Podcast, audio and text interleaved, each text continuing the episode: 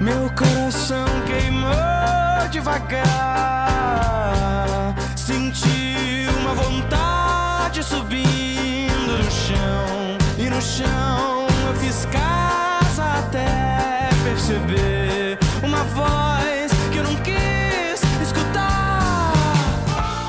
Olá, começa agora o podcast Aos Cubos. O Vitor não está aqui comigo hoje, mas temos um. Ele vai fazer jus ao seu sobrenome, né? Thiago Furtado, seja bem-vindo. Obrigado pelo convite. Vamos ver se eu consigo fazer jus a Furtado. Só que eu vim aqui pra substituir mesmo. É isso, então seja bem-vindo. Hoje é o nosso último podcast antes das férias. Eu vou pegar duas semanas aí de relax, vou, vou curtir o verão europeu, a convite do Airbnb, vou, vou conhecer lá vários lugares incríveis, vou levar minha mãe pro último show da Adele. E aí agora, depois em agosto, a gente volta com essa temporada que vai. Segunda temporada, hoje é o programa 25, e a gente tem pessoas muito incríveis aqui com a gente. Mas antes de a gente apresentar pra vocês, se vocês já sabem quem é, como que as pessoas fazem pra falar com a gente? Quais as nossas redes sociais? Vocês podem entrar no Twitter, no Aos Cubos, Arroba os cubos. arroba Aos Cubos, ou ela também pode encontrar o programa no aoscubos.com barra podcast e também tem no SoundCloud para quem tem Android no iTunes para quem tem iPhone e a plataforma podcast. Se você quiser falar com a gente também, podcast arroba aoscubos.com. Agora os entrevistados da semana é um grupo formado por Hélio Flanders, ele é- toca violão, piano, voz, Reginaldo Lincoln, voz e baixo, Davi da Fré, que é guitarras e bandolins, e Fernanda Kochaski. É isso mesmo? Kostiak. Koschak, então bem. violinos. Sejam bem-vindos, Obrigada. meninos. E aí, gente, tudo bem? Que legal estar aqui. Finalmente, né, André? Finalmente, inclusive, a gente fala, gente, desde quase do primeiro programa, eu troco mensagem com o Hélio. Hélio, vocês precisam vir. Não, vamos esperar o, o disco, o disco, o disco veio. Já deram um monte de beijo estranho por aí e no nada de vir aqui. Eu falei, não, gente, tem que vir. E bom, todos são de Mato Grosso, É, Fernanda é paulista, né? Sou. mas já foi absorvida pelo calor lá do, de Cuiabá. Já fui, como fala, já fui evaporada Foi repatriada. Tanto que a gente nem tá lá, né? Na real, o, o, o Reginaldo é de Cuiabá, mas eu e David a gente foi criança pra lá. Porque de fato é como a gente se sente, né? É onde a gente cresceu, onde a gente montou as bandas, onde a gente se apaixonou, viveu, morreu. Então a gente, né? é, somos de Cuiabá. Mas hoje já tá- já estão repatriados paulistas, então. Ah, já, há uma década já. Nossa, então. Então tá, a gente vai aqui rodar a vinheta e a gente já volta.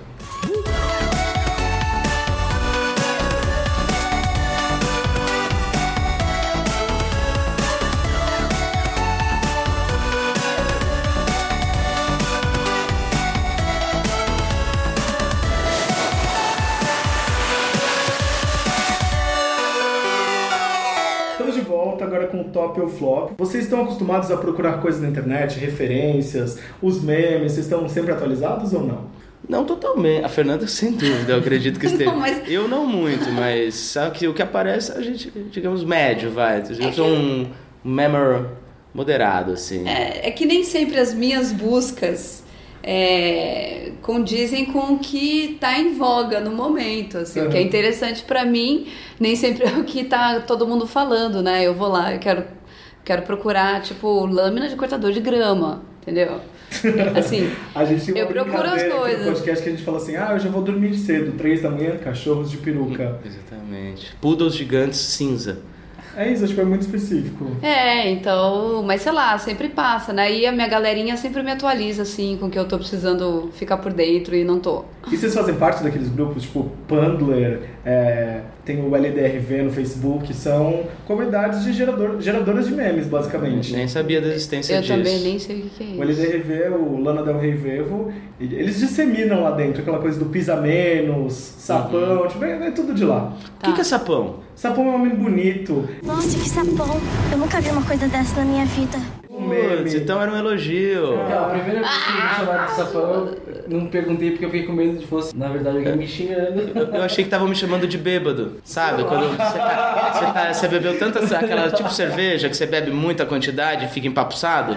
Aí eu tô sapão. Eu achei que eu achei que estavam me chamando de bêbado. Então quer dizer que também não. Vocês não viram a cara do Hélio tava- nessa hora, tá, gente? Desculpa, ainda A menina tava me dando mole, era isso então. Oh, Ih, deu fora. too late. E é isso, então a gente vai voltar aqui, voltar pro tópico do top ou flop. Você tava me falando no intervalo aqui antes de a gente começar que top era uma coisa que você fala com Cuiabá há muito tempo, né? Pois é, há 20 anos atrás, sei lá, me lembro de estar no colégio e o pessoal Ai, muito top. Ah, isso é top, topíssimo. Nossa, top. E, e eu não gostava dessa gíria, eu achava ela meio cafona na época. A gente, Aí, a gente adotou esse top como uma brincadeira e a gente acabou absorvendo Isso. pro vocabulário. Mas então, mas era well known, todo mundo falava mesmo, era tipo o site lá, que era meio Amaury Júnior das festas, assim, era Top Cuiabá, era tipo, realmente. E aí quando, cinco anos atrás, sei lá, quando começou, três anos, dois, não sei, a falar top aqui, eu falei, cara, eu não acredito, cara, que isso Tu vai pegar aqui. Pegou. E aí pegou aqui. E aí, né? É tipo aquela coisa, não dá nem pra reivindicar, que eu vou falar que você tá com inveja, né? Falar, ah, você tá querendo, ah, tá enaltecendo a tua Gente, terra, até parece, mas é. podem ir a Cuiabá, olhar os registros da Eu- internet. é, eu acho tá que lá. dá, dá pra reivindicar os royalties aí, cuiabanos aí. Então, a coxarada vai pirar agora nos dois tópicos que eu tenho pra falar. Coldplay e U2 no Brasil no fim do ano. A gente já viu no Brasil isso juntar dois públicos muito semelhantes não dá certo. Por exemplo, a gente viu Lady Gaga e Madonna, a gente não deu certo. Eu acho flop tentar trazer é, esses dois públicos que vão se degladi- degladiar por ingresso, por mais que tenham grana. Cara, tipo, é muito ruim pra quem é fã, de repente, dois artistas tão semelhantes, de públicos tão próximos, você trazer, tipo, perto dessa data, assim, tipo, porque você não vai conseguir vender tantos ingressos, porque vai ter que escolher entre um e outro. E eu queria saber a opinião de vocês, top ou flop? Não sei, mas teria que ver quem que tá por trás das vendas, né? Porque às vezes a ideia é essa mesmo, é disputar público, disputar venda de ingresso, de repente é articulado desse jeito. Top ou flop? Tô por fora. Tô por fora. Tô por fora. Tô por fora. É Ele não mesmo. conseguiu sair, É- se sair bem, é- Hélio. Eu acho top, eu acho que tem que jogar os dois na arena mesmo e ver quem vai conseguir mais fã e tal. É, eu, sou, eu não vou em nenhum dos dois mesmo, então gosto dos dois, mas não vou em nenhum. Mas você não é então- muito do de ir em shows? Show grande eu tenho um pouco de preguiça, né? É um espectro maconheiro de décadas, né? Que aí você começa a ficar mais caseirinho um pouquinho, né? Gosto de ver show pra 40 pessoas aqui na Augusta, esses lugares aí onde, né? Pegar fila pro banheiro, tranquilo, assim. Eu gosto. E, mas essa coisa do esquema do mega show, eu acho muito distanciado do artista. Uma coisa pessoal, né? Tem gente que curte justamente isso, né? A estrutura e tal, uma coisa muito pessoal. Eu não curto tanto. Portanto, eu quero que o circo pegue fogo e tu acho topis, topíssimo. É, Eu acho que tem que vir mesmo, porque há um tempo atrás o Brasil estava fora do circuito de, de shows internacionais. Então, assim, tá vindo perto, mas eu acho que tem que vir cada vez mais, né? Por exemplo, o Paul McCartney já inclui o Brasil de uma maneira. Começa a turnê é, aqui no Brasil, né? Exatamente. Então, E mesmo não estando em turnê, vem pro Brasil porque é um público É, que e gosta antigamente e vai, né, isso tava fora de cogitação. Então eu acho que assim, é um, é um ganho assim pro nosso país entrar nesse eixo do- dos grandes artistas desses mega shows. É, só não entendo porque o Morrissey já faz dois anos que não vem. Um ano e meio, vai. Cadê o Morrissey?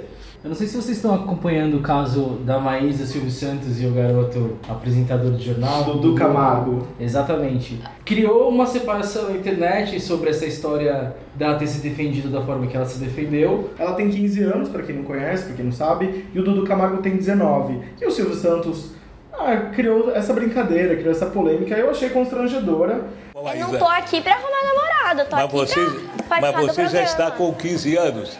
Eu tenho notado que você não consegue arranjar namorado. Dá licença, Silvio, pelo amor de Deus. Isso é, isso é um ultraje, isso é constrangedor você me submeter a uma situação dessas. Eu tô aqui pra jogar o jogo. Mas assim, ah, dividiu opiniões por quê? Fa- a- a- por exemplo, a Sônia Abrão falou que ela era mimada, né? Mal educada. E aí tem uma outra parte defendendo o, o- a Maísa, né? Porque você tá incitando o sexo numa garota de 15 anos, né? Mas, é, aqui- e aí, nisso tudo ainda, fez com que outras pessoas viessem e colocassem outras falhas na história, que é do suposto namorado dele, que é uma outra questão que entrou nessa história, que é ele ser gay e ser enrustido e ter gente tentando tirar ele do armário à força. Exato, tem- é, rolou também um boato de que ele teria um ex-namorado e que o Dudu seria abusivo com esse namorado, ele já falou que vai processar, então, sabe, a história não tem fim, parece que não tem fim. Eu, eu tô meio a par, assim. Vocês leram a declaração da Maísa? Não. Sim, eu achei, é Acho que é topíssimo. o fim, do, fim da- do papo, né? Eu acho que ela falou, eu tenho 15 anos, é, já tenho o suficiente discernimento para me posicionar, me recusei como uma mulher pode recusar o que ela não quiser fazer, seja quem for, seja o Silvio Santos, qualquer pessoa. Eu acho que I think it's enough.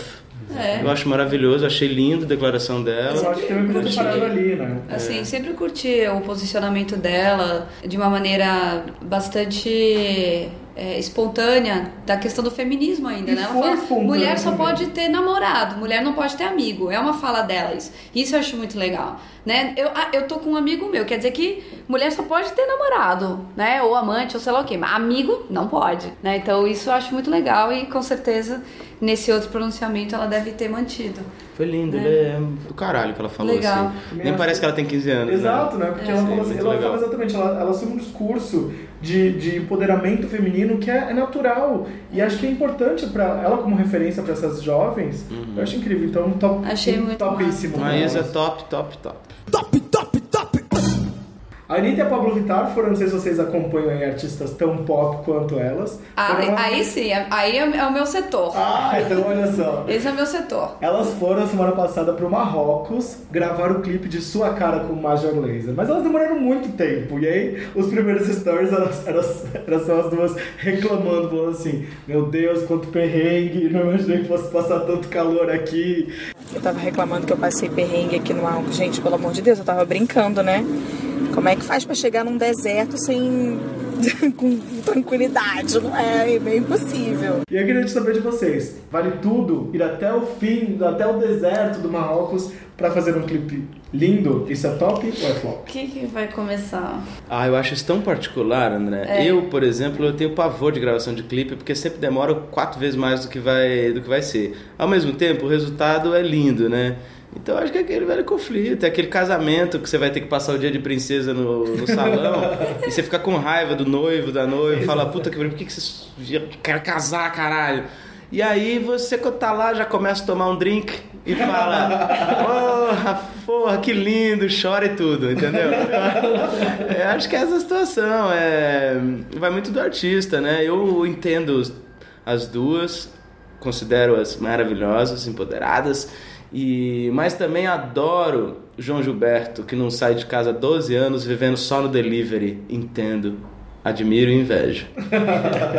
Eu acho que quando você decide fazer um- um- uma coisa dessa, tipo, ah, vamos fazer um clipe, você não premedita que vai ter tanto perrengue, tanto problema. E, e quando você tá lá, já não, não tem essa. tá fora de cogitação não fazer tudo por aquilo. Já tá no Marrocos, né? Você já tá no Marrocos, meu bem. Sobe no camelo, entendeu? Faz egípcia, faz o que for necessário, sabe? Tipo, você já tá lá, então. É, mas né? a- acho que acima disso, os artistas pop desse quilate, no sentido de dimensão pop mesmo, acho que eles já estão num modus operandi tão engrenagem mercadológica, nem tô dizendo no sentido pejorativo, no sentido mesmo de, de fazer mais, mais de produzir, que é até engraçado, com carinho, é, ver a galera morrendo, assim, tipo, a gente, a gente tá morto, porque a gente não tá acostumado a ver, né? Então vale tudo, então é top fazer essa. O sofrimento vale pelos fãs. Vale, Pra quem curte, é. é top. Eu acho que também,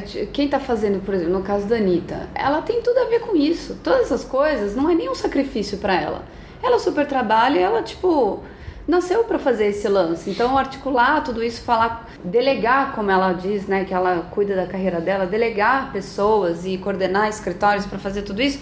É, eu, quando vejo ela falando disso, eu tenho a, a, a certeza de que ela ama fazer isso. Não é nem um pouco difícil pra ela, assim, sei lá, algum astro do rock diria, ai, que saco ter que postar, tá não sei o quê, mas assim, é o lance dela e ela tá fazendo, tá curtindo, tá sendo é, autêntica no que ela tá afim de fazer. Vocês já passaram muito perrengue pra gravar clipe? Já passei por algumas, viu? Tem uma história engraçada? Pô, o da bicicleta, né, meu amor? Hum, Os da a gente bicicleta fez um, ali foi- Fez um plano sequência uma vez, clipe Eu Sei Onde Você Está, do Léo Longa, Léo da Diana é. Bocara. E até um projeto que era 80 clipes pelo mundo, uh, Around the World, 80 Music Videos, vale a pena conferir aí se vocês não conhecem. E aí era um plano de sequência de bike, que a gente tinha que sair da bike, pular, passar... É, Passar correndo atrás das câmeras e voltar, né? Então, tipo, eram. No, no plano sequência, a gente tinha várias aparições, cada integrante. Várias não, vai, umas duas ou três. Então a gente tinha que fazer o cálculo de passar na frente da câmera com uma velocidade X, depois largar a bicicleta, passar por trás, correndo e voltar para pegar de outro ponto. Então ali a gente deu uma emagrecida, eu acho. deu uma suada na camisa. Você estava falando de gravar há muito tempo. E para não enjoar da música depois de escutar tanto? Então, como a gente já compôs, ensaiou, gravou, Já- já passou, já tá né? num processo que você já começa. É aquilo, ah, essa música é chata de tocar ao vivo. Às vezes tem algumas músicas que a gente fica de bode e para de tocar. Uhum. Por exemplo, vamos pegar o primeiro hit do Vanguard Semáforo. É uma música que no show ela é tão catártica que parece que você tá vivendo mais um rito do que propriamente tocando aquela canção, sabe? Então envolve isso.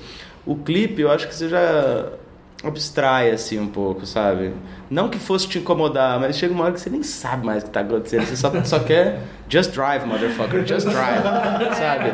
E vai embora. Acho que é um pouco isso. Teve um clipe que eu fiz em 2006, Cachaça, lá em Cuiabá ainda, comecinho da banda, que era eu sendo filmado em vários bares da cidade. A gente chegou a fazer 16 horas. Eu tô eu bebendo. Meu Deus, chegou Bebendo, assim. Isso aqui, como era uma sequência, dava tempo de beber e ficar bom. Ficar bêbado ficar bom. Ficar bêbado ficar bom. Chegou uma hora que. Tudo acontecendo assim, tudo acontecendo. E aí, assim, chegou uma hora que já era eu tendo que falar com os bêbados. Assim, uma sequência matadora, assim. Bom, a Ana Maria fez uma ligação pro telespectador esses dias, porque assim, tem um quadro lá, o Delivery, que ela manda um repórter ir na casa de um fã e ela liga pra pessoa e o cara invade a casa dela, não sei se vocês já viram. Não. E a Ana Maria é nossa recorrente, é que a gente ama a Ana Maria, toda semana tem coisa dela que não tá pro flop, porque toda semana ela gera um meme diferente. Ah, tá. Ela é muito. Gente, a gente tem um carinho por Ana Maria. Se você estiver ouvindo a gente. Então Aliás, tá. a Ana Maria é hacker, gente. A Ana Maria é hacker. É, ela manja joga, tudo. Manja tudo, tem coluna em revista de gamer. Vem aqui, Ana Maria. Vem aqui. Solta os cachorros. Eu amei aquele, aquele meme dela com o Supla. Que foi top. Quem é o que é? Dragon Ball? Aquele- Dragon Ball ah, É. Genial. Maravilhosa, né? Super Saiyajin. Aí a Ana Maria ligou pra pessoa. O Cícero. Olha, eu desconheço essa pessoa. Ah, Eu desconheço essa pessoa. Vocês fazem o favor, tira esse telefone daí desse Cícero. nós ligamos errado. Desculpe, minha senhora, a gente ligou errado, tá? Levei uma bronca ainda. Eu amo a Ana Maria, então é top pra ela, assim, que ela consegue, consegue ter um jogo de cintura com esse programa que eu Assim, nunca... ela é muito popular, né? No bom sentido da palavra, assim. Pra lidar Pra com comunicar, não, né? pra comunicar com o público da simplicidade, assim, do dia a dia, entendeu? A gente economiza mesmo, entendeu? Como é que faz pra economizar, sei lá, Gente como a gente. farinha, enfim, na receita. A gente tem um vídeo aí, Rô, na É, internet tem uns bolo 14 sem leite. minutos, uns 14 minutos só de memes dela, tipo, é muito maravilhoso, Que sério. ótimo. É, é pra, tá- pra dar gargalhada, assim, tipo, você não parar de rir, sério, Aham. que é muito engraçado. Da hora. Não acompanho, mas fiquei curioso. É. Quero ver. Os 14 minutos eu não sei se eu aguento. mas. Os mais recentes a gente coloca pra você. A Sandy ela foi convidada especial do Dance Brasil, é o da Xuxa, na semana passada. E ela cantou o grande sucesso dela, que foi Desperdiçou. É. E vocês, o que que vocês acham da Sandy? Na verdade, é, é fazer essa ode, assim, tipo, porque muito, sei lá, por exemplo, a Sandy fez muito sucesso com o Júnior. E aí fica nessa, assim, tipo, ah, volta com o Júnior, volta... Essa coisa, assim, de reivindicar muito dos fãs. Vocês acham top ou flop essa... Achei top, sem pressão, a Sandy lá falou assim, ah, vou cantar uma música que as pessoas se identificam, que, são, que é incrível, que fez parte da minha carreira. Mas que eu acho chato, por exemplo, eu acho flop... Por exemplo, quando ficam nessa posição, ah, você vai voltar com o Júnior, vocês vão se apresentar, tipo, sabe? Essa... Eu acho flopíssimo tudo isso, desde o, da Yoko Ono com o John Lennon, sabe? Que, aliás, essas, essas semanas agora colocaram ela como coautora de coautora, é. Imagine. É, acho que tem uma peça dela, uma peça que ela chama de peça, né? Que são aqueles pequenos textos Uhum. do Book of Instructions, Grapefruit, um livro de instruções, Que acabou de ter uma exposição aqui. que acho que é de Paulo. 64, que é Imagine Peace, imagine não sei o que, imagine não sei o que. Então, de certa forma, nasceu dali, né, a música. Enfim, as pessoas falam isso, estão falando o tempo inteiro de todo mundo, né? Querendo, sabe? Foi engraçado quando você falou do cara lá, do, desse Dudu, que eu nem sei quem é, que querem tirar ele do armário, tem aquele episódio do original do Timóteo. É, como o Timóteo também é gay, não sou não. Eu não exponho meus romances, eu não exponho meus romances, eu não exponho minhas relações, Não. são privadas e Então- respeitosas. Então, então, desculpa. Não, Me completamente desculpa. equivocado. Me desculpa, eu pensei que. Eu pensei, Completamente eu- errado. Eu, pensei que você fosse assumido, mas Aliás, tudo bem. nem assumido nem desassumido, eu sou apenas Aguinaldo Timóteo. E que, o, que, o, que é engraçado, mas o Timóteo fala Que uma o coisa. Júnior! Que ele- que ele- Quanto tempo o Júnior não foi perseguido? É, né? Que, Aliás, tipo, é gay. realizou é. essa semana um vídeo do Júnior como se ele fosse gay. É muito engraçado. Não, mas então, só pra não escapar, é isso, a gente, as pessoas querem palpitar na vida de todo mundo. E quando é famoso, parece que abre essa brecha, então, totalmente, né? Pra dizer desde o repertório do show até o que a pessoa tem que fazer e tal. E então vou reproduzir as palavras de Agnaldo Timóteo. Equivocadíssimo. Minhas relações sempre foram respeitosas, privadas. Sou um homem liberado, nem assumido nem desassumido. Simplesmente Agnaldo Timóteo. Nossa, que parabéns, hein? Então é isso, gente. Que- Quer ficar com a japonesa, ele vai ficar com a japonesa. Quer, não quer mais ter banda com o irmão, não tem a banda com o irmão. Deixa as pessoas em Eu paz. também acho. Acho que deixa em paz. Mas, mas quando você é artista, vai, inevitavelmente vai acontecer. Isso não é um incentivo, não é um. É, sem dúvida vai acontecer. um- não é uma, um tipo. Um, botar um pano quente. Não, mas releva. Não, não releva. Se ela quiser falar, ela vai falar sobre isso. Não vou fazer bando com meu irmão de novo. E, enfim, coisas do tipo. Mas. Vai rolar, né? Vai, vai. Quero saber de vocês o que, que a gente vai ouvir antes de a gente ir pro intervalo. Vamos ouvir aquela do Fagner que eu chorei vindo pra cá? Por favor. É uma música- do. Acho que é o primeiro ou segundo disco do Fagner, chamada Fracassos. Você machuca o meu coração e isso não se faz. Se eu disser, se eu disser que sofrer, sofrer de amor pra mim é morrer. Estamos de volta. Agora uma pessoa resolveu aparecer aqui, Mores. Oi, gente. Ah, o Vitor tava aqui, Eu ó. sou o Vitor Albuquerque, Ah. pra quem não me conhece. Seja bem-vindo. Eu achei que você não ia dar o tchau dessa temporada aqui. Não, mas eu consegui chegar, gente. O Thiago continua aqui na bancada com a gente. Ele tá quietinho, você tava mais falante no seu episódio como artista. É que eu sou tímido. Tô tentando pegar o jeito aqui. Se prepara assim que no segundo semestre vai ser nossa Ana, Ana Furtado oficial, hein? Tô sabendo, pode ficar tranquilo que eu vou estar melhor. E a gente continua aqui com a Fernanda. Me fala de novo, eu vou tentar repetir seu nome. É tão, tá tão difícil pra mim. Kostiak. Kostiak e Ellie Flanders, né? Tão mais fácil. Mas André, deixa eu te contar. O primeiro show que a gente fez com ela, eu conheci a Fernanda fazia uma semana. A gente fez um show tocando Bob Dylan e tal. Aí quem levou ela lá no ensaio, nos apresentou, foi o Zé Mazei, um amigo em comum. E aí no meio do show eu ia anunciar ela. Aí eu- ele já tinha me ensinado o nome dela. Aí eu, aí no meu show eu falei, Zé, como que é, Zé? como que é mesmo? Ele, Kostiak. Aí eu, beleza. Eu, Fernanda, no violino. Dá um medo, né, cara? Dá medo. Dá um medo. Ai, Porque a tem gente uma- nunca sabe, né? Tem gente que É. tem nome complicado, mas se você erra o nome, a pessoa fecha o tempo, né? Ah, não, não. Já sei que, né, aquela coisa da programa, já Qual é a origem sei. nome? Qual que é a origem do seu nome? É, bom, Yugoslava, Ah, mas é o lado, é o lado croata. Olha só que sensate ela, né, Ah. É só pra cobrar mais caro.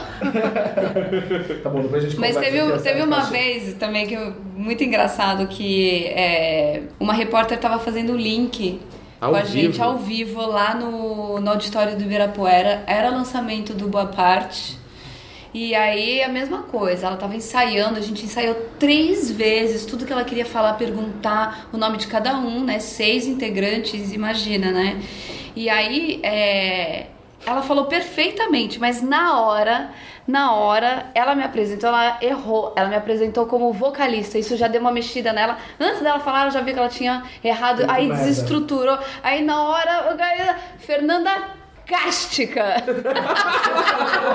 Demais. Queria dizer que isso está num determinado site aí, referência, tá? De, de rep- reportagens que fica aí, é um que tem tudo, sabe? Um tal de G1.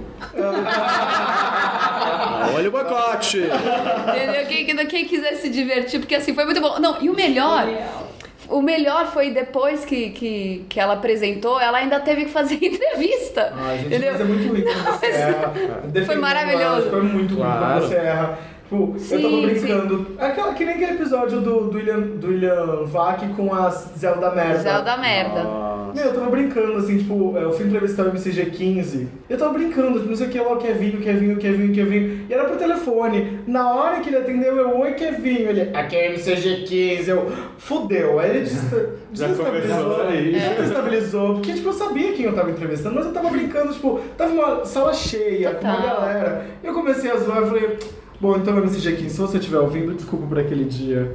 Mas é, foi sensacional depois a cara de todo mundo, né? Porque não podia rir, né? Tipo, a gente racha o bico, a gente se diverte com essas coisas, né? Então tava todo mundo assim, sabe? Aquele sorriso televisivo, mas que na verdade é porque você não pode gargalhar. Tipo, né? não era irônico, é Era mais tipo, assim, ah, o Cisco era assim que era pra segurando pra não- rachar, entendeu? pensando Tipo, na morte do Senna, do Mamonas. Exatamente, porque a gente queria não- cascar, ainda mais assim. E eu assim, eu, eu pensei, não vou olhar pro lado, não importa quem, não sei que- quem tava. Se eu olhar pro lado, fudeu. Não vou olhar, eu vou olhar pra frente, porque se eu olhar pro lado ia ser muita risada. Ia acabar com tudo. Ao vivo.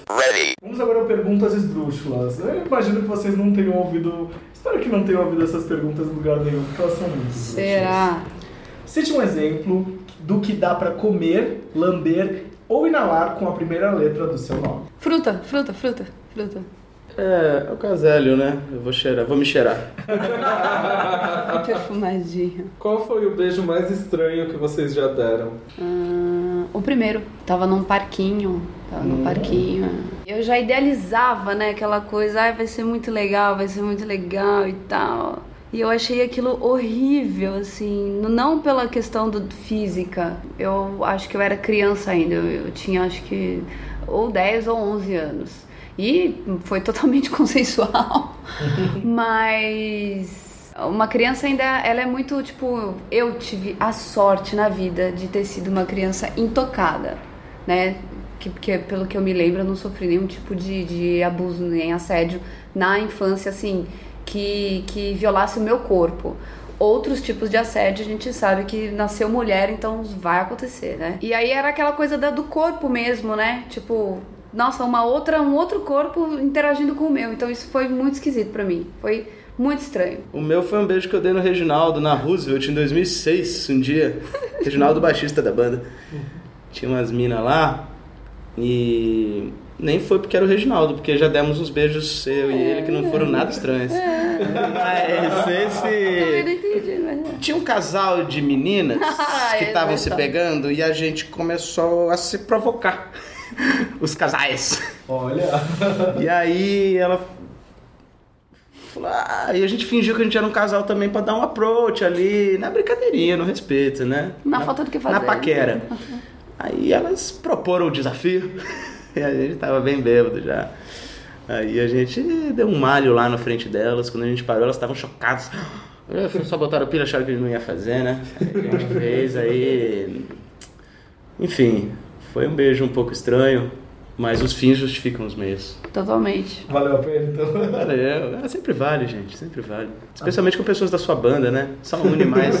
Por que não? Mas é, né? Só as meninas lá do Fifth Harmony que não queriam se relacionamento. Camila Cabello e a Lauren. Ah, e do. Ela foi fazer Stranger também, né? Things lá com a House agora. N bandas.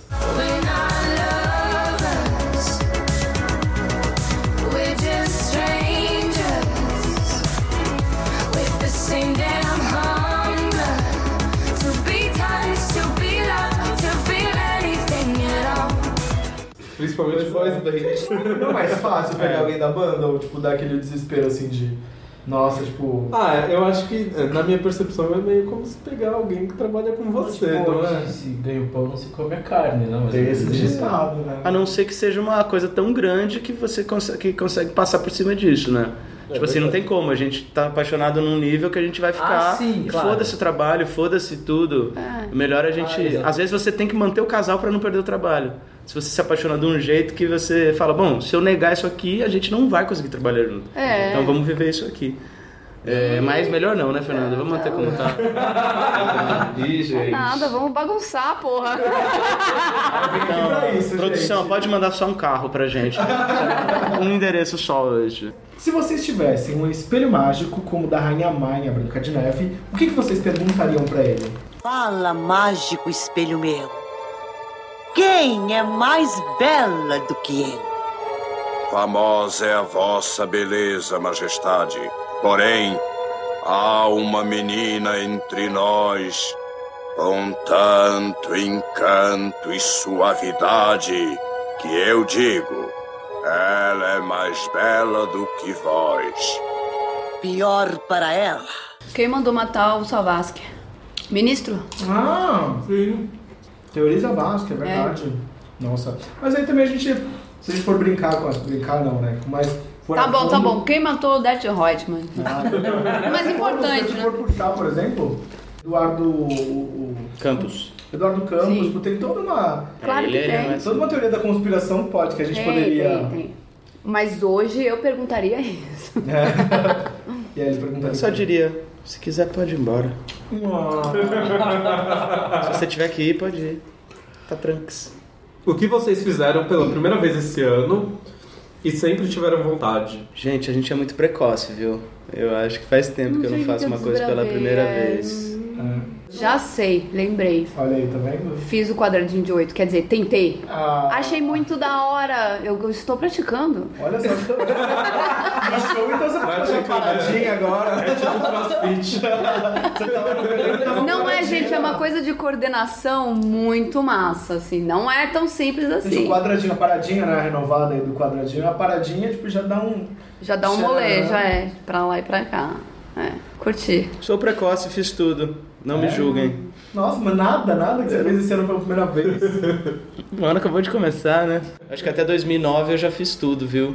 Tinha Eu acho que esse é a primeira vez. Foi uma época de muita Esse ano eu lembro de você fazendo uma coisa que eu acho que você nunca tinha feito antes, que era misturar danete com açaí. Eu não fiz isso. Fez. Eu jamais faria isso. Fez sim. Não, eu posso ter provado, mas Não, não, você faria. fez, jamais misturou faria. e Não, falou não, assim, não. meu, eu só vou comer assim agora. Lembra? É que a gente fica procurando essas coisas gustativas, táteis, né? Hoje eu vou fazer um show cantando com a B Peixoto no Bar Brahma pela primeira vez. Olha. Conceição, eu me lembro muito bem. Que legal. Você Tem tudo a ver com você, fazer uma esse pinta show. aqui do lado vou. Ela já tá meio. Já tem? Já tá com uma metalinguagem aqui. né? A próxima pergunta é: se vocês é, pudessem pilotar um trem desgovernado agora, sem rumo, pra onde vocês iriam? Mas não é sem rumo?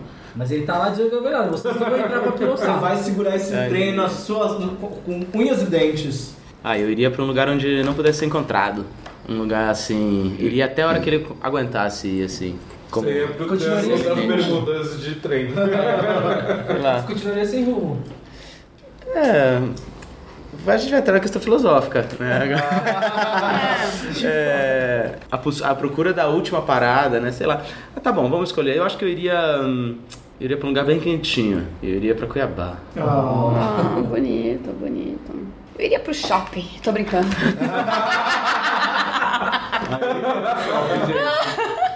De preferência pro Iguatemi ali, ó, só as baixas Não, seletivas. pro shopping eu preferia dar um rolê naqueles bichinhos, né, que tem que alugar. Uau! A gente Melhor pode ou eu é só criança? Pode, pode. Eu e você conheço gente que podemos, já sabe por lá. Quê? Só que A gente só tem altura, altura permitida. É o contrário, né? Eu, eu ser- sempre posso ir no brinquedinho porque tem lá a reguinha, né? Tipo, de alugar umas crianças de filho de amigo e falar, só pra eu, só pra eu justificar por que, que eu tô andando. Exatamente. Ele- aí você- Piscina de bolinha, gente, pode. Eu sei que eu posso. Meu, eu fui numa festa outro dia que tinha uma piscina de bolinha, festa de gente grande, assim. Aí a gente ficava lá dentro só fumando cigarrão. Ia Muito tomando drink, né? Muito tomando drink, aí perdi o celular lá dentro, depois mergulhando, procurando, sabe? Ó, cigarrão. Pra vocês, quem tem as coxas do mal? e qual parte do corpo de vocês vocês mais gostam? Mas quem, tipo, no mundo? Tina Turner. Tina Turner, sempre, sempre. É algo. é, não dá. Não dá pra entender. É você olhar e não conseguir entender o que, que acontece ali. Gente, eu tô por fora, viu?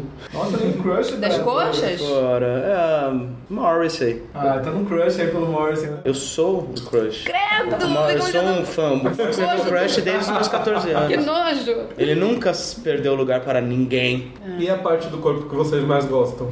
Eu gosto da minha voz. Agora, Calbi diria isso, eu vou dizer, eu gosto da minha voz. Pode, tá tá valendo? Tá valendo? Tá super.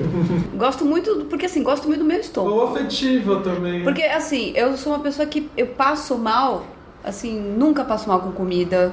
O tanto de comida que cabe no meu estômago é assim, é louvável, sabe? Então gosto dessa parte do meu corpo. gosto muito do meu estômago. Nossa, seria meu sonho falar isso. Nossa, eu nunca passo mal. então, tá vendo? Não, eu vou fazer até cirurgia por causa dos problemas que Eu tenho uma gratidão pelo meu estômago. Hashtag gratidão pro estômago. O motorista do Uber falou assim: boa noite pra senhora. Eu falei, senhora, não, ainda tô, ainda tô barbizinha. Ainda tô toda barbizinha, né? Dá nota 1 pra ele, né? Me chamou de senhora. Não, não, eu falei, 31 não, que anos. isso, que é isso, irmão. Gente, senhora, não, ainda tô toda barbizinha, vai.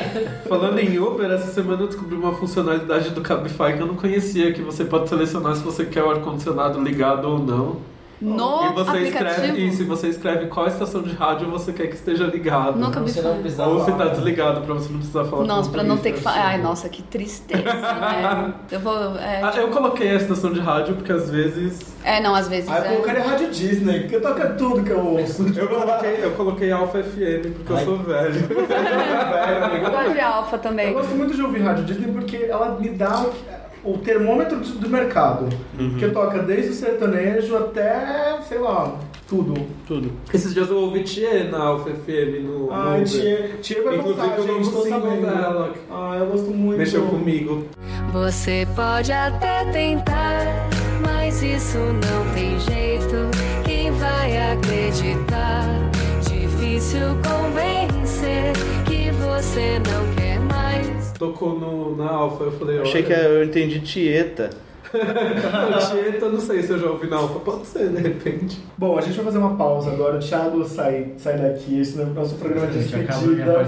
Onde você vai?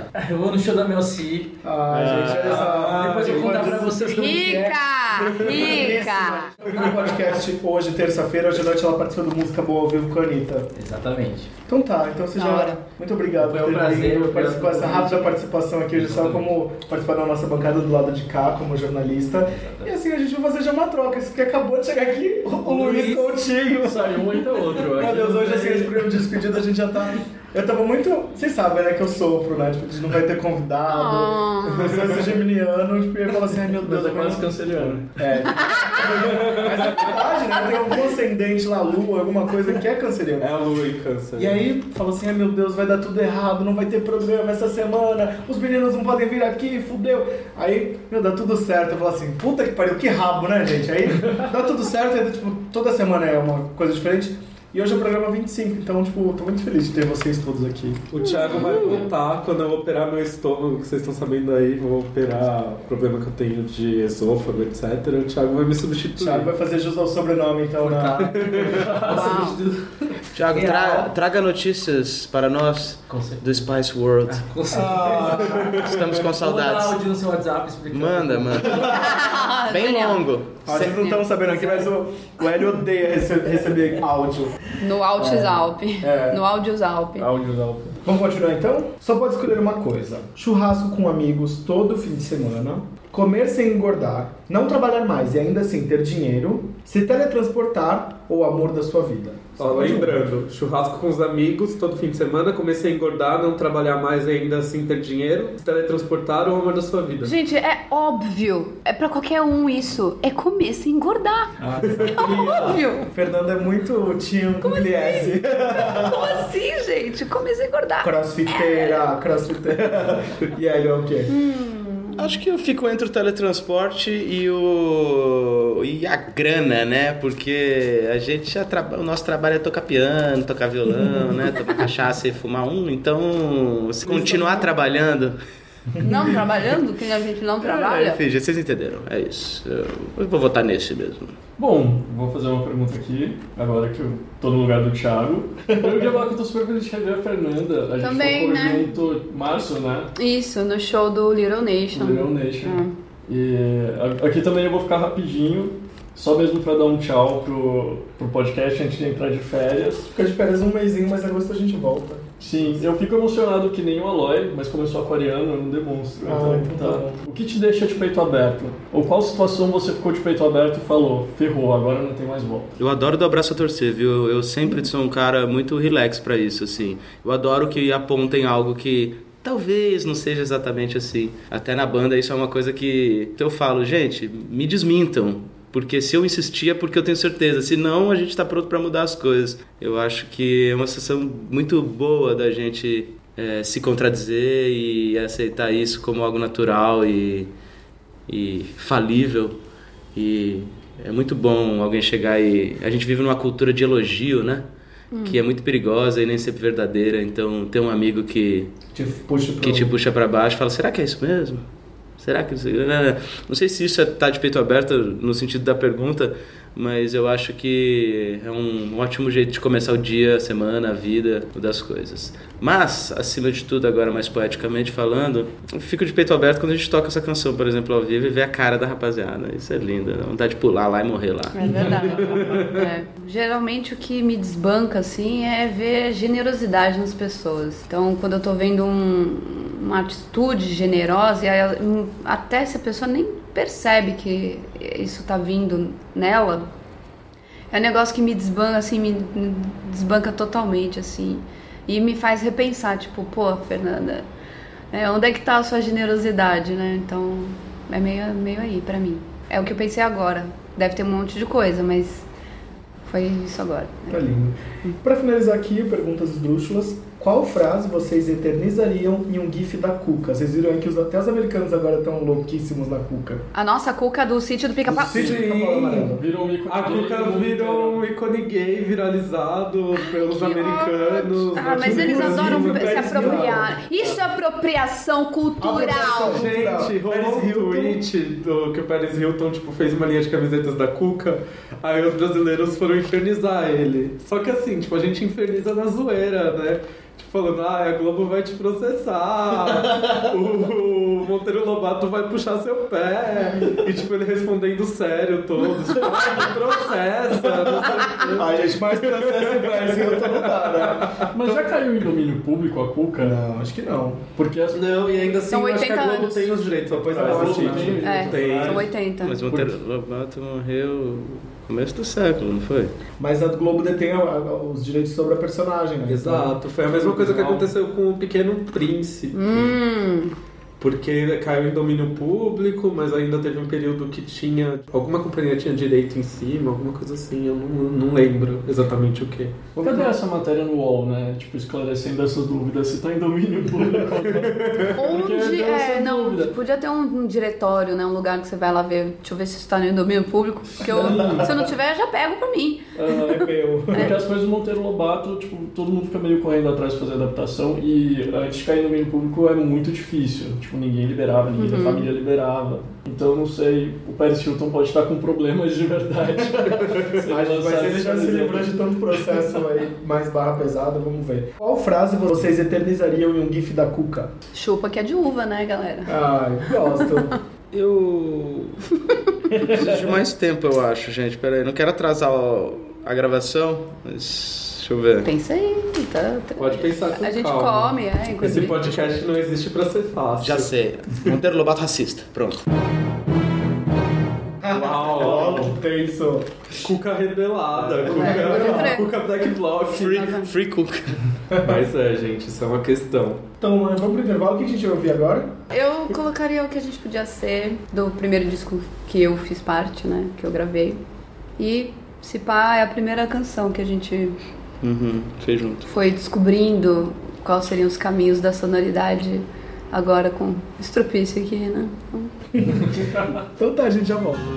Quem ia cuidar de mim melhor que eu? Seu fatalismo na hora errada.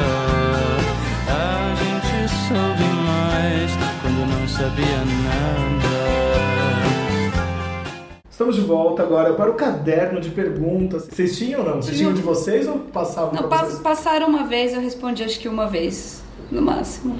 Eu nunca tive, não, mas eu gostava de responder, viu? Achava legal. Tinha o jogo da verdade, né? O da garrafa, assim, que já rodava. É, hoje em dia é verdade o desafio, né?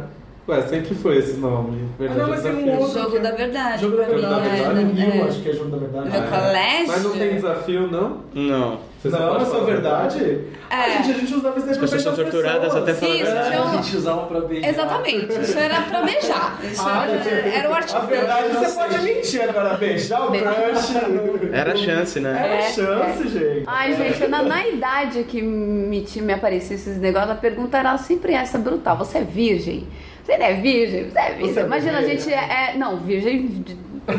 E tipo, a gente tinha 13 anos, né? Só que aquela coisa infantil, né? A gente nem tinha noção do que, que era exatamente isso. Então era mais o lance de polemizar, né? Vamos polemizar. Vamos lá, prometem responder a nossas perguntas com sinceridade? Sempre que possível, mas nem sempre. Com toda a espontaneidade, não necessariamente sinceridade. Gostei, gostei. Nome completo e apelido. Hélio Flanders Belchior, meu apelido na época do futebol era o Mancha, depois na época do, da primeira banda foi o Pinta, e agora varia entre esses dois. Fernanda Diva Garcia. Não, tô brincando. É, tem, tem que falar a verdade. Fernanda Garcia, Kostiak que tem um Garcia, né? Apelido, eu já tive vários. Na época de escola, eu era chamada de Danoninho, vai por quê. Aqui na banda tem alguns, né? Mas o mais, assim, icônico é o... É Casca, né? Casquinha, de Cascacu, por causa de Cassandra. Ora, eu não autorizo, não, esse plágio capilar. Este look pertence apenas a mim, a Cassandra Matias Salão. O cabelo é um cabeção, entendeu? O cabelo é um cabeção. É, é. Então, tipo, Cassandra para os não íntimos e Casca para os íntimos. Idade, data de nascimento e signo. Que nem fodendo. Que que é isso? Nem o isso aqui, signo. isso aqui é uma tortura. Isso aqui- CPF, conta bancária e senha. Não, isso eu, eu dou, eu dou. Eu só não falo a idade. Eu tenho 22 anos e a minha idade eu não revelo. Agora, Maria do Vanguard, né? Hélio, sinta-se à vontade de responder ou não. Mas nem o signo, ou a data de nascimento, não precisa mais. O, o dia que você nasceu. Eu nasci dia 13 de julho, dia do Orochi. Olha, essa minha mãe também. Ah, eu sou canceriana, né? Câncer. Ó, mas assim, já faz muito tempo que eu tenho um ascendente muito forte, assim, em virgem, então eu estou meio que, acho que estou equilibrada. Ou estou diversificada, né? Tenho humores bem é, antagônicos. Eu sou do dia 6 de dezembro de 1984. Sou Sagitários com ascendente em peixes e lua em touro, eu acho. 32. Isso que é foda, né? O parceiro fala e fica feio. Nada, eu vou ficar aqui É linda. tipo, tipo o Thiago Petit. Vou ficar os, aqui meus, de- melhores amigos, por isso mesmo que eu vou difamar ele. O Thiago Petit, quando a gente se conheceu, ele era dois anos mais velho que eu. E hoje ele é um ano e meio mais novo. Aí você começa a ver como as pessoas nem sempre falam a verdade. Olha, então voltar aí ao podcast do Thiago Petit. Será que ele mentiu a idade? Ah, o arquivo, hein? Vamos fazer aí O arquivo. 30 anos, 17 de 9 de 86. 30 anos, 17 de 9 de 86. Chupa, Thiago. Vocês nasceram em que cidade? São Paulo. Eu nasci em Arapongas, no Paraná. Fui criado em Londrina, depois aos 8 anos me mudei para Cuiabá, passei um tempo na Bolívia, dos 17 para os 18, em Santa Cruz de la Sierra e La Paz, e moro em São Paulo desde os 21. Só, só SP, SP, SP. Não, uma época eu morei em Mairiporã. Muito gostosinho, muito trânsito também, mas hoje só São Paulo. Vocês mastigam as pontas de as tampas de caneta e lápis? Uh-uh, não. Hum, de leve, raramente. Não tem nenhum vício. Nem roer unha, nenhum desses Gente, vícios é mastigar uma coisa tão maravilhosa que eu prefiro mastigar um biscoito, um pedaço de pão com manteiga, não é? Eu vou mastigar a tampa da caneta. Chega, a manteiga derrete. Não transo não, mas entendo, entendo. É, não, E sem julgamentos, pelo amor de Deus. Vocês sorriem pra fotos ou não? São carão na foto? Eu sorrio em 15% das fotos. Quando chega uma hora que você can- eu canso do carão, ou quando é muito afetuoso de um outro jeito, sabe? Aí, ah, aí eu dou uma risadona assim. Depende do quanto eu quero disfarçar esse meu rosto inchado. Porque o meu, o meu, o meu sorriso pode, pode ajudar ou atrapalhar o rosto inchado. Então é com base nisso que eu sorrio.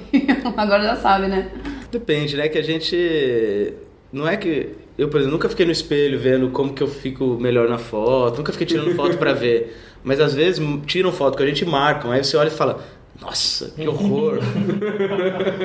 aí a gente já sabe uma cara meio híbrida, né? Entre. nem muito- a cara que. Mona Lisa.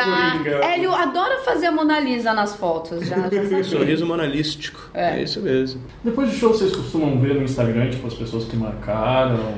Não, não, é, Eu vejo, especialmente claro. os vídeos pra ver como que tava soando. Ah, legal. No negócio. Vejo todo. É porque fotos depois do show, geralmente, principalmente de fã, né? Tipo, É. pá, uma escuridão. Nada, que não A passa pior foto com um nada. artista que eu tenho na minha vida é com The Chin Chins depois de um show em 2011. Que assim, tipo, eu nunca, cara, eu nunca fico, tipo, pra ver um, um artista e tudo mais. Eu não sou esse tipo de fã.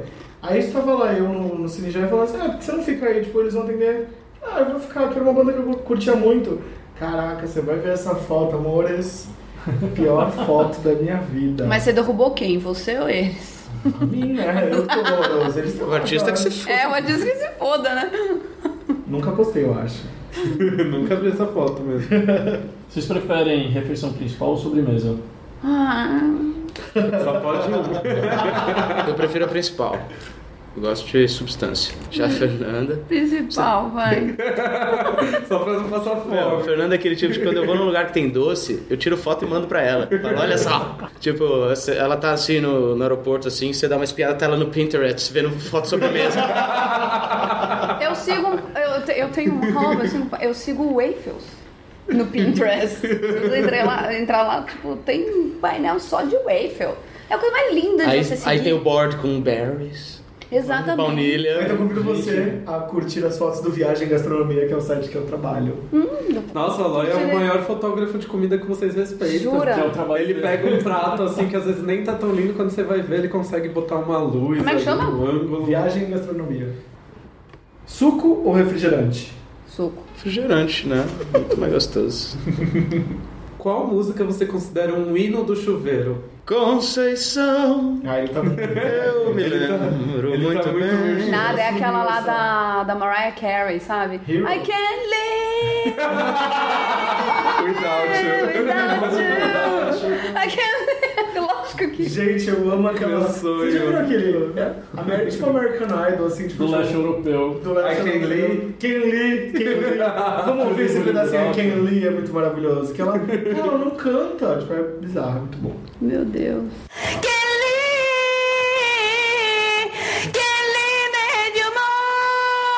Você já teve um déjà vu? Tenho sempre. Milhares. Milhares. Todo dia, toda hora? Cara, já teve dias que o dia inteiro foi tendo isso. Eu falei, nossa, deve ser um problema neurológico. O que, que tá acontecendo, né? Porque... Há uma explicação. É, a ciência ela explica, é, explica o que que é. Então nesse dia eu acho que era. Mas com certeza já tive e sei que tive uma experiência extrasensorial. Vocês preferem chinelo havaianas, que é aquele de dedo, ou aquele slide, tipo Raider? Havaiana? Havaiana. Exceto no inverno, né? Porque aí o outro dá pra usar com meia com mais tranquilidade. É, inverno é, aí é pantufa. Ah, Venha. Ah. Qual o seu hobby? Não vale responder cor de rosa, como a Carla Pérez já fez. Ai, gente, é, tão, é foda, porque assim, eu acho que eu sou tão caxias que eu não tenho hobby, esse negócio que eu vou curtir muito fazer descontraído, sei lá. Mas eu acho que cozinhar é uma coisa que me relaxa, acaba não sendo aquela, aquela coisa da obrigação, ah, eu- ou só de me alimentar bem, né? Mas cozinhar acho que é um, é um hobby gostoso. Curto jogar um futebol de botão em casa com o pessoal, assim. Tinha até um campeonatinho, agora rolou a CPI aí. Caramba, mas Rolava dinheiro nesse rolê? rolava, Ah, tudo. rolava outras coisas. Eita. Eu tinha um jogo de futebol de botão quando eu era criança. Agora, Aloy, você acha que eu tinha alguma habilidade pra jogar aquilo? Gente, posso te expor, amigo? Pode me expor. Ele não consegue nem instalar o dedo, gente. Ele não sabe fazer isso aqui, ó. Eu não tenho habilidade. Eu não tenho habilidade Eu não tenho habilidades motoras. Só pra desenhar. Mas tá E bom. pra outras coisas que eu não vou expor no podcast. Não vamos misturar minha vida pessoal com vida Vocês são pessoas de hábitos diurnos ou noturnos? Juro. Eu sou morcegão, como vocês podem imaginar. Eu acho que 90% da, da minha vida eu fui dormir às 4 e acordei às 11. Eu já tive que fazer muito, trocar muito horário. Assim, foi muito maçante. Então era até um pouco meio que deprimente pra mim, assim, ver o dia amanhecer todo santo dia não tá dormindo nesse horário. Era ruim pra mim. Mas eu confesso que às vezes a noite bate uns 5 minutos, seja pra tocar uma música, compor uma melodia, ou seja pra arrumar estante, que aí vai noite adentro mesmo. né? Mas eu, eu prefiro viver durante o dia. De qual coisa da infância vocês sentem mais falta? do tempo. Se tinha um tempo, assim, a- esperar 10 minutos era uma eternidade, assim, uma coisa que hoje é, é sufocante, né? Então, eu sinto falta de ter um tempo que hoje é roubado, né? Assim, É, eu sinto falta do tempo também, mas mais do que isso, das, da ausência de tantas coisas. Hoje, incluindo o Facebook, essas coisas e tal, eu me lembro de pegar um livro e ter só ele comigo, sabe? Sim. Era a minha companhia até que ele acabasse. E quando eu comecei a tocar violão, sei lá, com 11, 12 anos, era a minha vida se tornava aquilo e eu ia até a última gota da seiva, da, da- de tudo, sabe? A gente vivia as coisas muito intensamente. Hoje é um papo de velho, né? Mas essa coisa do imediato, não vejo problema nisso. Inclusive estou totalmente adaptado. Mas eh, já que é para fazer esse retrospecto, eu sinto falta disso, sabe? De estar presente em sua totalidade. Por isso que eu demoro para responder mensagem às vezes, porque eu acho que quando eu encontro algo eu gosto de me demorar ali um pouco, sabe? Meio um papo meio hippie, quase meio mineiro, né? E, mas é isso, gosto de me demorar e tal. Sinto falta de mais tempo também, acho que é isso. É, a gente teve outra experiência na infância, né? Porque as crianças atuais estão acostumadas com essa coisa de já ganhar um tablet Uhum. e ficar nessa, imediatismo, né? ficar nessa paranoia que o mundo tá hoje em dia, né? Tipo, na nossa época tudo, tinha o lance né? da gente pegar um livro, ficar com Mas eu nem acho melhor nem pior, né? Não, é It's diferente. just different, né? É, É uma coisa tipo É, só. Porque sempre vai ter o- a analogia, né? Na nossa época o videogame, e aí, tipo, na época dos nossos pais a televisão, e dos pais dos nossos pais o rádio. Sempre vai ter um elemento de, de, de, de mídia, né? Que, que vai ser esse personagem que desvirtua. Então, na verdade, o tablet tá aí, o smartphone tá aí, e é isso mesmo. Só que é, dá uma sensação de, de tudo ao seu alcance que te, te proclama uma obrigatoriedade de dar conta de tudo. Então você tem que ser plural também. Entendeu? Se você tem um tablet e você joga um único joguinho que é, sei lá, alguma coisa do tipo Então, Farmville, sei lá, uma Que é fazendinha. É, e você, exatamente, você tá envolvido com aquilo, você, você cria vínculos. O lance é que hoje tá difícil é, você desenvolver, criar e desenvolver vínculos com, com toda a, com a deturpação dessas plataformas, para onde ir, né? Tipo, a tristeza é que essas crianças, algumas perderam os o vínculo com as suas famílias, assim, e é, elas são a parte que vão mais sofrer, porque tem menos estrutura, né? Tipo, elas perderam não porque elas abdicaram dessa, desse vínculo, elas realmente se perderam. Porque elas estão entretidas, olha, toma filho, vai brincar, te dão um, um vale, né? Um, um passaporte da alegria para os pais, assim, ou para os professores, não sei. Não, não, não quero direcionar isso só para os pais, né? Porque isso é com tudo, né? Eu que sou de uma geração mais antiga, por exemplo, no ano de 2009, quando me viciei em Farmville. Gal Costa era minha vizinha, inclusive, de- ela tinha uma fazenda também, chegava aos pés da minha. E, enfim, só pra dizer que a gente que é mais antigo, a fazenda era foda. Esses menininhos novos aí, as fazendas deles eram um lixo. É um lixo, né? Quando cheguei aqui era tudo mato, transformei noite em pé. Exatamente. O Nossa, Estadão ele- eu- me procurou pra fazer uma matéria sobre minha fazenda. Elinho tinha um calipau. Olha. É Ele, você manja calipau, né? Você é Calipau? menino. Calipau é tipo onde planta eucalipto. Nossa. Ele tinha um calipau de oito Ah, gente, se eu for falar da minha fazenda aqui, a gente não vai sair daqui hoje. Mas eu tinha pavão, eu tinha canguru. Pavão, é verdade. Gente, pavão era assim, era é da, do alto escalão da elite do Farmville. Não, eu tava pra comprar o elefante quando rolou o rehab. e- A Maria Braga já tava jogando lá. Faz, Farmville. faz um Com mês certeza. eu entrei lá. Eu voltei lá. E a fazenda tava lá? Lá, deixa, deixa o caseiro lá. Nunca voltou nessa fazenda tipo, pra criar e cultivar? Cara, aconteceu um negócio. Ela meio bugou, porque ela era tão grande, tinha tanta informação que não tava carregando mais. Caiu o servidor no Face.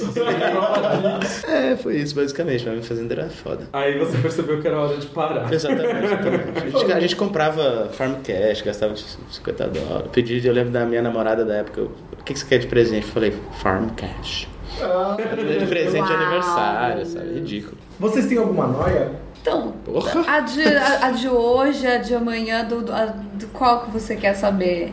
Eu tenho, eu tenho um milhão de noias, eu só procuro não entrar nelas. É, mas você, tipo, ah, você faz algum ritual, por exemplo, pra sair de casa? Vocês têm Ah, alguma... não. Não, nisso não, nesse sentido não, mas é aquilo, é um autocontrole o tempo inteiro, né? Autocontrole, No banco pra acharem que ninguém vai te dar um tiro, no avião pra achar que não vai cair, na rua pra achar que você não tá sendo seguido, é, né, na internet, bota o pode botar o adesivinho aqui na câmera, viu? Ai, gente, Ah, sim, eles super eu não, não, não consigo enumerar tanto. Já- te cortei? Desculpa. Não. Tantos assim, mas eu vou dar o exemplo de hoje, né? Porque é o que tá fresco na minha mente. Hoje eu fui tomar um coco. Tomar um coco ali no centro da cidade. E aí o senhor abriu o coco pra mim, botei lá o canudo e fui tomando. Aí eu comecei a observar o coco, porque sou noiada, preciso observar o mundo, né?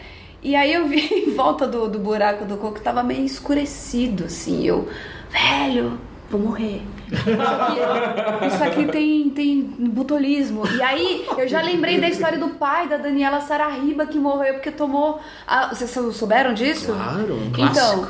Isso daí, e o outro menino lá que tava preso na Coreia morreu de butolismo, você entendeu? Aí eu olhei o coco e falei, cara, é, chegou. Eu voltei, eu tomei. Não, mas ó, é o lado canceriano virginiano, né? O, o Mas canceriano tem esse intenso. bom aí que você falou. gente? Exatamente. Eu tomei tudinho, não, isso aqui é bobagem. Tomei tudinho, voltei lá e perguntei, moço, tinha uma coisinha escurinha assim em volta. Eu falei, não, isso pode ficar tranquilo. Tipo, indaguei, fui lá assuntar com ele, porque pelo menos assim eu. Você queria limpar todos os cocos, né? Você Exato. virginiana, falar, tem aqui uma buchinha, um, um cloro que eu vou limpar eu, pra eu você. queria, eu queria desfazer a, a maldição, porque eu sei que se eu não tivesse ido lá perguntar, eu teria morrido.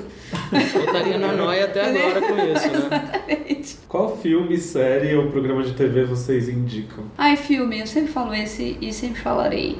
O Labirinto do Fauno. Ele é- tem uma trilha sonora assim que arrepia assim até tudo.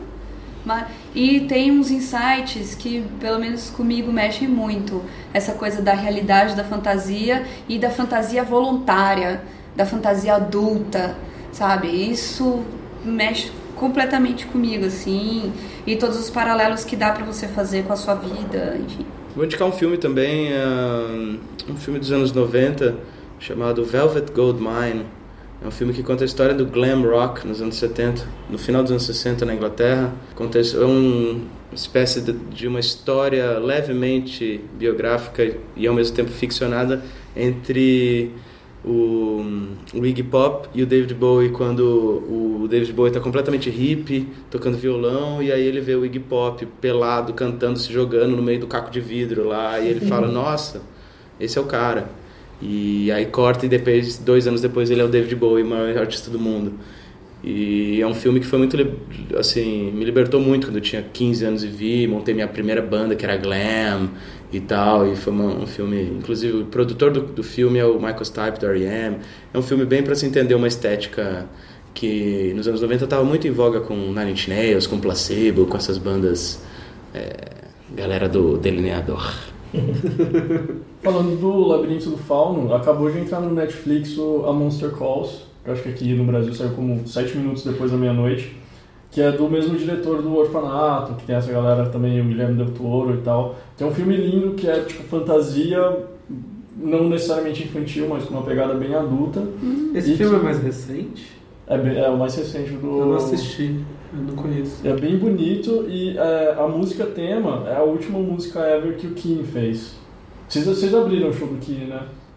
Sim. Pois é, tipo, o Kine tipo, entrou em ato, se reuniu pra fazer a música tema desse filme, que eles são muito amigos do Juan Bayona, que é o diretor desse filme, e depois se separaram de novo e o Tom Chaplin falou que não deve voltar nunca mais. O Tom Chaplin foi a pessoa que eu me emocionei ao entrevistar, porque ele tinha passado todo aquele rolê tipo, de bad vibes, bad trip por causa das drogas e bebida. E aí, tipo, eu tinha, eu tinha ele como uma banda também, ó, do fim da adolescência, tipo, e esperança no artista. Ele falou, tipo, e aí ele colocou tudo assim, tipo, as claras, falou, realmente eu passei muito mal por causa das drogas, não sei o que, não sei o que lá. E aí, tipo, essa coisa da idolatria, tipo, acabou por ele. Você, você sente um respeito, mas você fala assim, tipo, meu, eles são humanos, tipo, vamos parar de vangloriar tanto, né? Uhum. Mas a gente precisa entender que eles são humanos, a gente tem um limite. Vamos sossegar como a E que é normal, né? Que é normal, é né? normal, pô. E às vezes a pessoa para pra não morrer, né?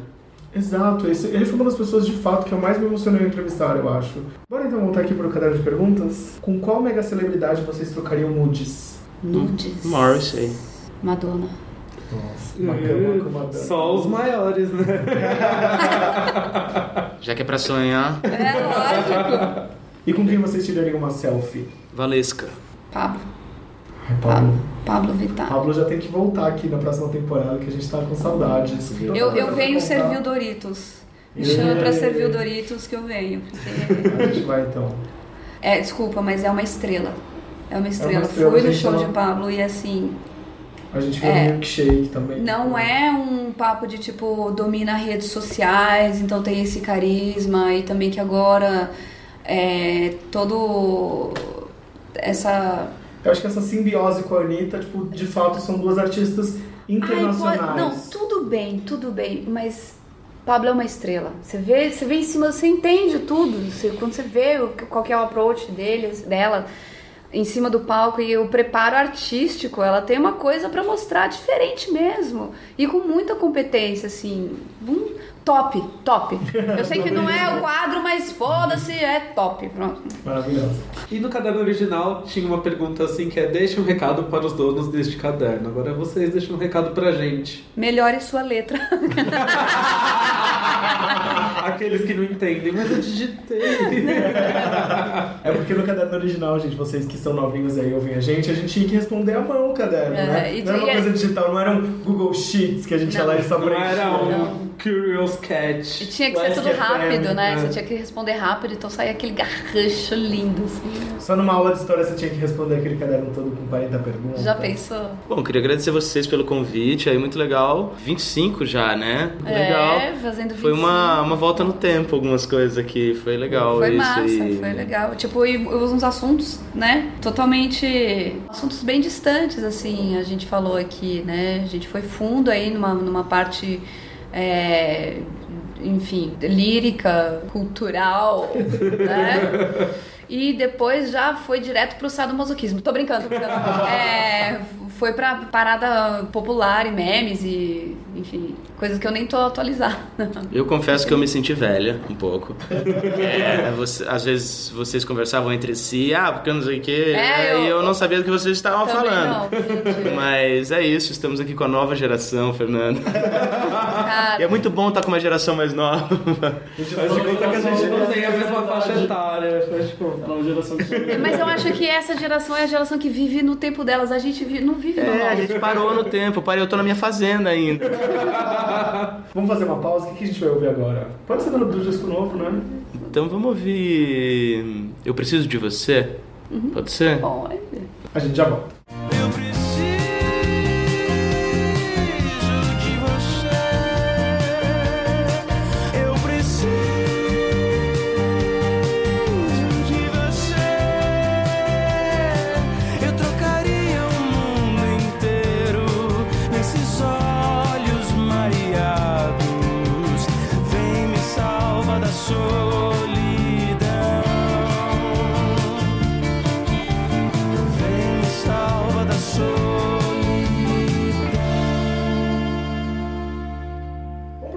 Agora vamos falar de trabalho. Ah, pula essa. Se você, se você quiser chamar isso de trabalho. Ah, é a coisa que vocês mais gostam de fazer. Pula. Pu- Tô brincando. Quero saber de vocês qual que é a pergunta que vocês mais ouvem, qual que é a coisa mais recorrente que vocês têm que responder. Pra mim, assim, como é ser mulher numa banda só de homens?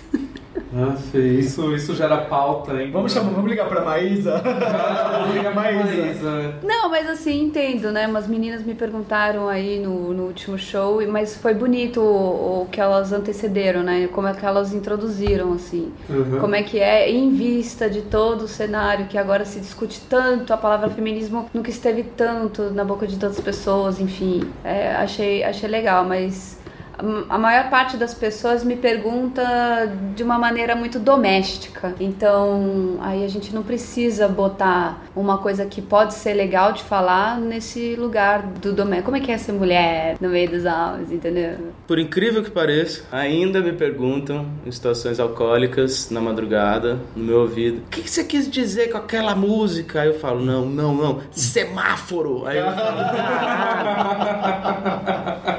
falo caralho. Aí a gente, cada hora dá uma resposta. É lógico. Né? Sei lá, depende do freguês. E o que vocês odeiam responder? A idade.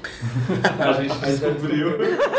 Primeira vez que alguém se recusou a responder a pergunta da É a idade. Glória Maria do rock.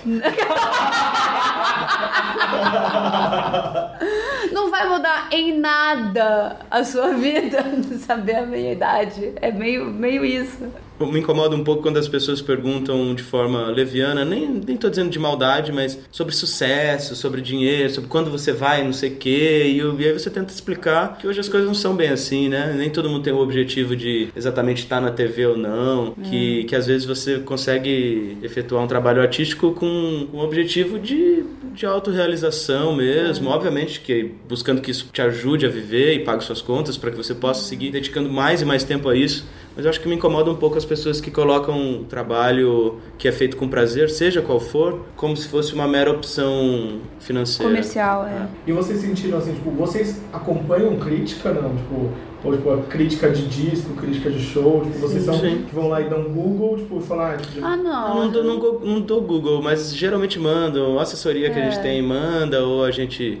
Alguém manda, a pessoa que escreve geralmente manda. Ah, eu acho que é assim, é. Bom, se desagradar, se for uma coisa um pouco incômoda, serve assim. Se você se identificar com a, com a crítica. Porque é assim, né? Ou você se identifica ou não, porque é aquela coisa de, tipo, levar o pé da letra. Mas se aquilo incomodar um pouco, é simplesmente você saber que existe também essa opinião. É só mais uma opinião a respeito e que vai ter, porque tem ninguém é obrigado, né? Então, é nada, né? né? Nem- não- ninguém é obrigado, então tem essa pessoa que pensa dessa maneira e resolveu é, expressar. Assim, porque eu não acredito também que é, existam críticas, assim, pra gente, né? Críticas que são venenosas, assim, sabe? Às vezes é uma crítica que pode até doer, mas ela não foi, assim, premeditada, sabe? Pra, pra te detonar, assim, eu acho. Eu acho que nesses anos eu consigo lembrar de uma crítica maldosa, talvez. Uma coisa assim, na época do primeiro álbum. É, a gente, acho que por habitar um lugar um pouco menor, assim, no sentido de mercado, acho que as críticas são muito mais ou meros releases, falando sobre os lançamentos, ou são críticas de alguém que está realmente se debruçando sobre aquilo, né? Existe uma, uma fatia do jornalismo que eu acho que é pequena, inclusive, que é vaidosa, né? Que ela vai na polêmica, no pitoresco, naquela coisa de isso, procurar tipo, coisas, um né? desse outro lado, eu acho que isso tá acabando, né? Aquele Exatamente. crítico, o crítico de crítica que ia lá, tipo, mesmo pentelhar, tipo, como perse- perseguiu eles regirem uma galera, tipo, não existe mais. Não existe né? mais. Tipo, Já ficou muito tão pejorativo, felizmente, é, porque isso depunha contra os próprios jornalistas sérios e, e o fator de responsabilidade que o jornalista tem ao falar sobre cultura, sobre educação, sobre as coisas. Mas aí, só para terminar o assunto, a gente tem um processo no Vanguard desde o primeiro álbum que é de uma auto, um auto-questionamento o tempo inteiro. Por exemplo, o segundo disco, eu me lembro que a gente gravou em três dias o Boa Parte Me Vai Embora. E ao ouvir, eu falava, puta que pariu, eu tô chorando, cara, não tô cantando, é muito chorado, exagerei. Era uma busca pro terceiro álbum, eu já falava, nossa, nesse disco eu preciso estar mais sóbrio, mais crooner. Algumas críticas saíam falando. A voz, às vezes, exagera, eu falava, é verdade, sabe? Então, é muito legal você ler a crítica sem olhos de maldade. É, conviver primeiro, com porque, ela, pô, é. ela pode ser muito útil pra você, você concordando ou não, né? Então, acho que precisamos ouvir as pessoas. E, geralmente o crítico que se debruça mesmo, ele tá descolado do gosto pessoal, né? Ele tá Uhum. realmente ali analisando pontos que ele achou positivos e negativos, enfim. É. O negócio é sentir o feeling mesmo da crítica, né? É, por exemplo, eu fiz o meu disco solo, que era um disco meio de pesquisa de tango com os músicos argentinos, música de seis minutos, cordas, sem refrão, colando uma coisa na outra, um disco completamente experimental, assim. Tinha duas músicas com refrão, sabe? Era realmente muito estranho. O Vanguard vinha do muito mais com amor, Meu Sol, demorou pra ser um momento mais Refrão. pop, refrão solar feliz. Saiu uma crítica na Rolling Stone, o cara dizendo a banda fez falta, o disco é arrastado, experimental, nananã, não gostei. Eu falei, cara, Mas, não eu uma mas crítica do Mauro- exatamente. Eu li uma crítica do Mauro Ferreira falando agora do disco novo. Tipo, o outro é muito mais experimental. o- e esse daqui é muito mais. O de vocês, enquanto banda, é muito mais pop. Tipo, Mas mostra, tipo, Uhum. São, são você- características, não são defeitos ou Mas qualidades. depende da tua qualidade de vocal, por Aham. exemplo. De, de, mas Não, é- a- de- a- a crítica do Mauro foi E que se bacaníssima. fosse tudo igual, seria tão chato, né? bacaníssimo. Não, e eu, e eu fui fazer um disco solo justamente porque eu não. Eu falei, a, Não minha- a única isso, preocupação né? que eu tinha era não posso, nem, senão não faz sentido eu fazer um disco se é pra É. fazer a mesma coisa. E aí a crítica, tá achei ruim. Eu falei, ah, não entendeu, não entendeu Exato, no sentido assim. não entendeu, ele- é. A minha busca era justamente não parecer, fazer algo experimental. E como foi o processo dessa, do- de transição desse disco novo? O último de vocês, o Muito Mais Que Amor, era de 2013. É, a gente. O processo desse disco, depois que a gente fez muito mais com amor, a gente passou. fez uma turnê longa, né? De acho que três anos e meio. Tipo. Não aguentava mais. Endless Tour. E aí, nesse período, o Reginaldo foi fazer o primeiro álbum dele, eu fui fazer o meu. Então a gente não se encontrou pra compor durante dois anos e meio ou três. A gente se encontrava na, na estrada, tomava cachaça, as coisas todas. É, a pessoa falou, ah, demorou tanto pra fazer o disco. Eu falei, não, demorou porque a gente não tava. Não tava, tava tá- junto, tava nem não com vontade de Nem- fazer, não era a hora ainda de fazer, né? começou, né? E aí nesse disco a gente voltou a se encontrar. E aí foi muito rápido, assim, foi questão de. Tanto que as canções são todas de um período. Acho que tem uma que é anterior. Todas as outras são de um de três meses ali trabalhando sem parar. Fazer assim. E aí foi muito bom voltar a casa depois de ter feito projetos estranhos, novos, com outras pessoas, né? Muito legal a gente voltar e falar My Folks, sabe? Minha banda. É Pá, né? todo mundo era um sentimento muito de casa mesmo, bom assim, mesmo. de retorno, assim. Foi muito legal É porque, bom, sei lá, a gente se identifica muito, né? Assim, me identifico demais com a opinião. Por mais que a gente entre em alguns momentos de, de debate produtivo, construtivo, mas é toda vez que eu tô falando uma coisa, é, eu tenho certeza que ela não soa absurdo. É, ela soa familiar, ela pode não agradar, mas ela soa familiar. Pelo menos a pessoa pode não estar aceitando, mas está entendendo. E eu tenho essa segurança. Então, porque às vezes a, a gente fica assim angustiado. Não, mas acho que eu não me fiz bem entender. Acho que eu não entendeu o que eu quis dizer. Tá, não, entendeu. Então, esse status a gente já passou. E realmente não, a ideia não é boa mesmo, esquece e parte pra outra, sabe? É, E não quer dizer que nem que a ideia é ruim, quer É, dizer não, que não é o naquele momento, momento, é. talvez aquela outra funcione mais, né? É, Acho que tem, a gente o- tem essa confiança de grupo O também. que eu de... queria mais falar é isso, é de não se sentir um estranho, assim, um Você ET. pode falar assim, abertamente sem esperar a crítica. Não, não, vai ter, vai ter crítica com certeza, essa banda é isso, mas é a segurança de que essa crítica é em torno de um de um olhar comum que aconteceu, não sei porque deu certo, é parecido, não tem outra coisa. E como que vocês enxergam tipo, a cena, por exemplo? Isso que você falou de as pessoas associam muito as bandas tipo, de sucesso a estar tipo, na TV. E existe uma cena tipo, totalmente independente que vai sim, tipo, uma, é, lançar disco só no Spotify, que vai continuar fazendo show. Eu queria que vocês falassem um pouquinho sobre essa, essa visão de ter, um, obviamente, um selo por trás, mas vocês continuam independentes, né? Uhum. É muito legal ver isso, Ah, de um artista do tamanho de vocês, Obrigada. que continuam na estrada, mas que tem o aval da gravadora, sim, mas consegue fazer aquilo que tá afim de fazer. Pelo menos é a minha visão, quero que vocês me digam se é de fato isso. Eu acho que é totalmente isso. A gente vem do independente de uma maneira em que a gente nunca conseguiria trabalhar de outra forma, eu acho. A gente sempre teve, sempre foi Verdade, ativo né? nos projetos, assim. E a gente sempre soube, eu acho que onde, por onde a, banda tinha que ir, até falando de mercado mesmo, de onde ela tinha que ir é, e tudo mais. É, acho que a gente não conseguiria fazer de outro modo,